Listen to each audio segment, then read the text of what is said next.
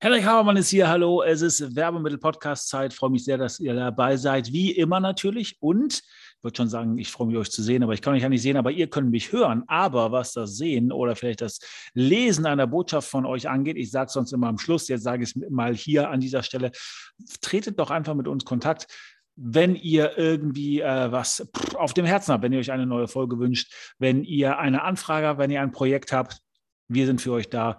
Meldet euch bei uns unter anfrage.habermann.info. Aber jetzt zur heutigen Folge, zur Reihenfolge der Entscheidung. Und zwar wollen wir heute darüber sprechen, in welcher Reihenfolge man klugerweise eine Entscheidung trifft. Und um das nochmal vorzubereiten oder das ganze Thema einzuleiten, drei wichtig, wichtige Dinge, die was mit dem Menschen oder mit der Entscheidung zu tun haben. Nummer eins, warum entscheiden wir uns überhaupt für irgendwas oder warum wollen wir überhaupt irgendetwas tun? Nun, es geht darum, dass wir immer eine Transformation haben möchten. Das heißt, alles das, was wir letztendlich kaufen und alles das, was wir letztendlich irgendwie konsumieren, führt dazu oder soll dazu führen, dass wir uns irgendwie besser fühlen oder um es etwas anders auszudrücken, dass wir auf ein, hm, ich sag mal, neues Niveau kommen und zwar von einem ist-Zustand, der aus irgendeinem Grunde nicht so optimal ist und wir den etwas, etwas anders haben wollen, zu einem Soll-Zustand. Und diese Diskrepanz ist die, die uns letztendlich handeln oder kaufen oder letztendlich auch konsumieren lässt. Also wir wollen irgendwie mehr Spaß haben oder wir wollen weniger Schmerz, Schmerz empfinden.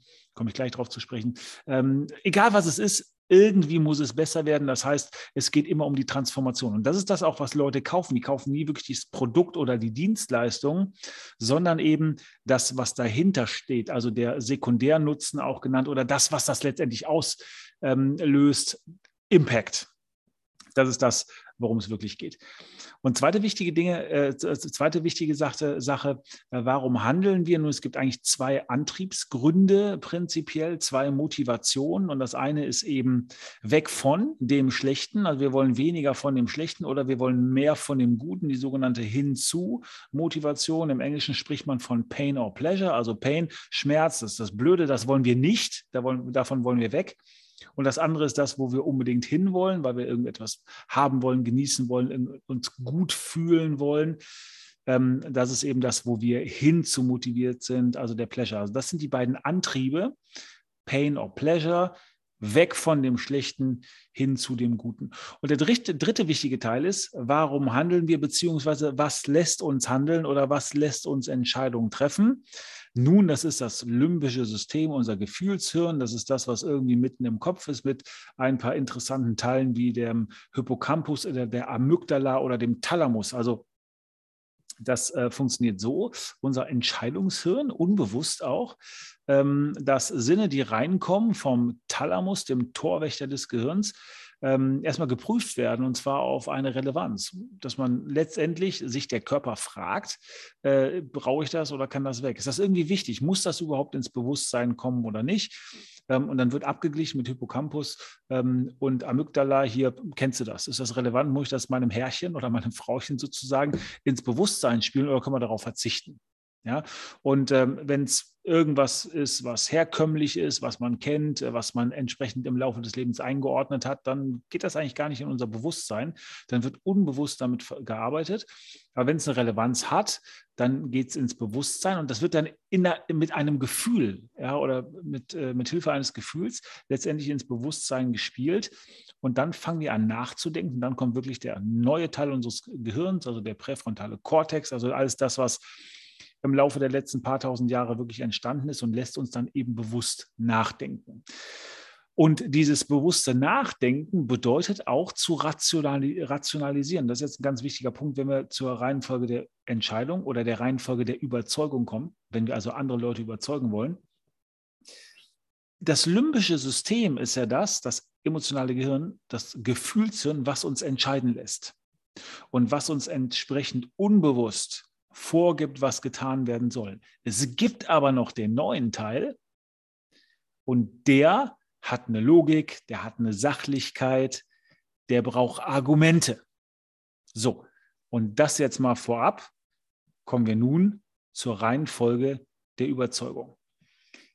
Wenn ihr euch gute Webseiten anguckt oder wenn ihr euch gute Verkäufer anguckt oder wenn ihr euch eben, wie gerade gesagt, ein bisschen mit dem Thema Gehirn beschäftigt, dann werdet ihr feststellen, dass es eine optimale Reihenfolge gibt, die man einhalten sollte, wenn man Menschen überzeugen möchte. Und diese Reihenfolge ist erst emotional, dann rational und dann ein bisschen pushy. Was meine ich damit? Wenn ihr zum Beispiel Verkäufer seid und ihr möchtet jemandem etwas verkaufen, beziehungsweise jemand kauft und möchte was kaufen, will also sein Leben irgendwie bereichern und ihr wollt ihm dabei helfen, dann ist es wenig sinnvoll, mit ihm über die rationalen, sachlichen Vorteile zu reden, weil ihr damit letztendlich gar nicht überzeugt. Der Auslöser für einen Kauf kommt nicht über die Ratio, sondern der kommt über das Gefühl. Das heißt, ihr fangt an, emotional zu argumentieren was die Vorteile sind, was der Schmerz ist, den er sich spart, den er auflösen kann im Rahmen von Benefit-Argumentation oder was das Gute ist, was man damit erreichen kann. Also, ihr sprecht über Pain or Pleasure und ihr sprecht emotionale Dinge an, also auch wie Leute sich fühlen vor allen Dingen, welches Gefühl das gibt. Ganz, ganz wichtig in der emotionalen Disku Diskussion.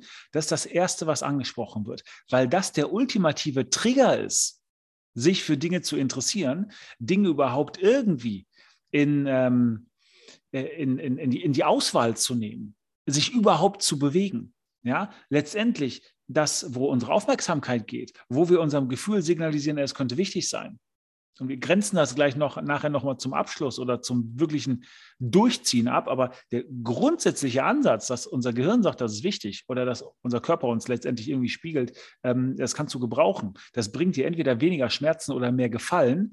Das ist emotional, das ist das limbische System. Deswegen sprecht am Anfang immer die emotionalen Bestandteile an.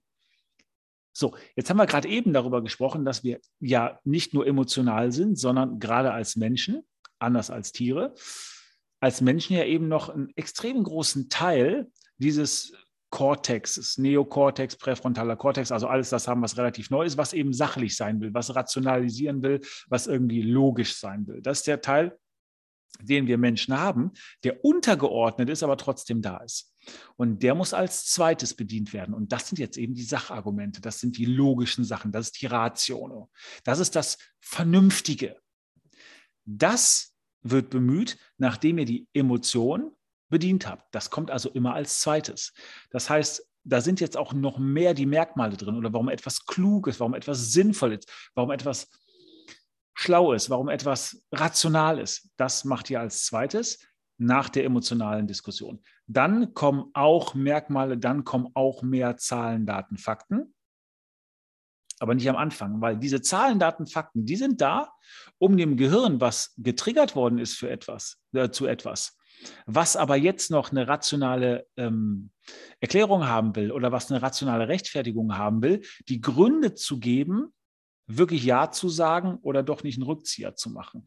Weil das große Problem ist, dass wenn wir emotional jemanden überzeugen und rational das Ganze aber nicht wirklich mit äh, Rückendeckung versehen können, also nicht Backup wollte ich sagen, wenn wir, wenn wir das nicht rational begründen können, haben wir immer noch ein schlechtes Gefühl weil wir sagen, na, ich, ich habe irgendwie schon eine Tendenz dahin, ich fühle mich auch irgendwie gut, äh, das zu kaufen, ich habe Lust, das zu kaufen, aber irgendwas hält uns zurück, weil wir wollen ja nicht blöd sein.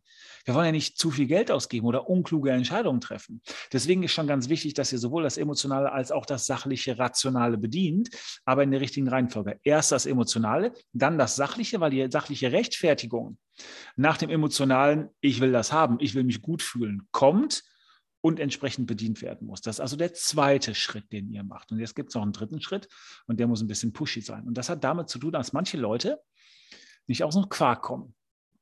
Dass wir irgendwie auch, wenn wir uns etwas wünschen und auch der Meinung sind, dass wir das kaufen sollten, immer noch das Problem haben, dass es ja Geld kostet und das letztendlich Schmerzen auslöst. Und dann müssen wir manchmal so einen kleinen Schubs geben und sagen, ey, du musst das jetzt machen, weil sonst zum Beispiel das Angebot nicht mehr gilt oder weil du sonst zum Beispiel mehr kaufen musst oder weil sonst du das Produkt nicht haben kannst, weil andere Leute dir das weggekauft haben. Das ist das, was man eben Scarcity oder Urgency nennt. Das heißt, ihr müsst auch mit rationalen Mitteln, ganz ist ein emotionaler Prozess, aber rational wird er gesteuert. Ihr müsst den Leuten Gründe geben, warum man jetzt handeln muss. Also, das erste ist das Emotionale. Wie fühlt man sich welchen Schmerz hat man, man nicht mehr, welche positiven Gefühle hat man.